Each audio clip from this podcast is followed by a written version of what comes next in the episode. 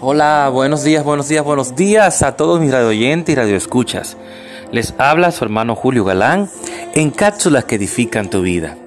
El tema de hoy, descanso espiritual. La base bíblica en Éxodo 20 del 9 al 11. Éxodo 20 del 9 al 11. Dios también quiere que sepas y recordarte que sepas primeramente que hay un descanso también en el espiritual. ¿Mm? Que todo, dice la palabra, que todo tiene su tiempo, hay tiempo también para descansar.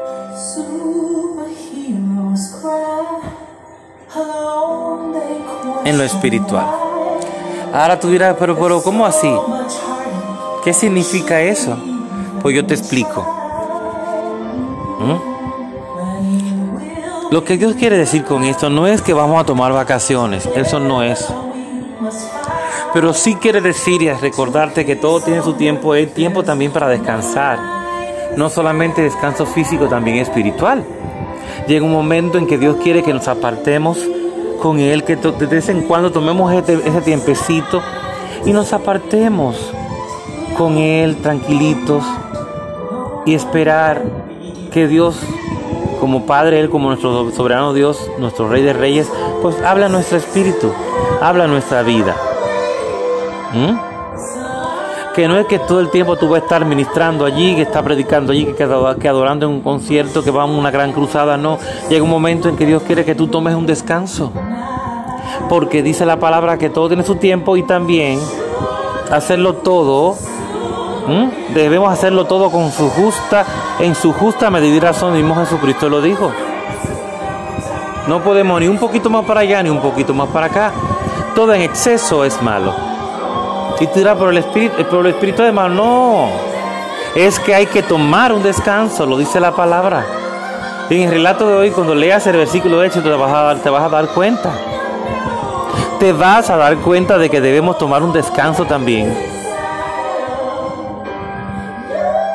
A Dios le gusta que, que, los pastores, los evangelistas, todo tipo de ministros, sus hijos tomemos de vez en cuando unas vacaciones en el sentido físico, en el sentido de nuestro diario vivir. Así como tomamos las vacaciones de nuestros empleos, ¿verdad? diferentes empleos, ¿eh? para descansar, para despejar nuestra mente. Así también lo hacemos en el espíritu.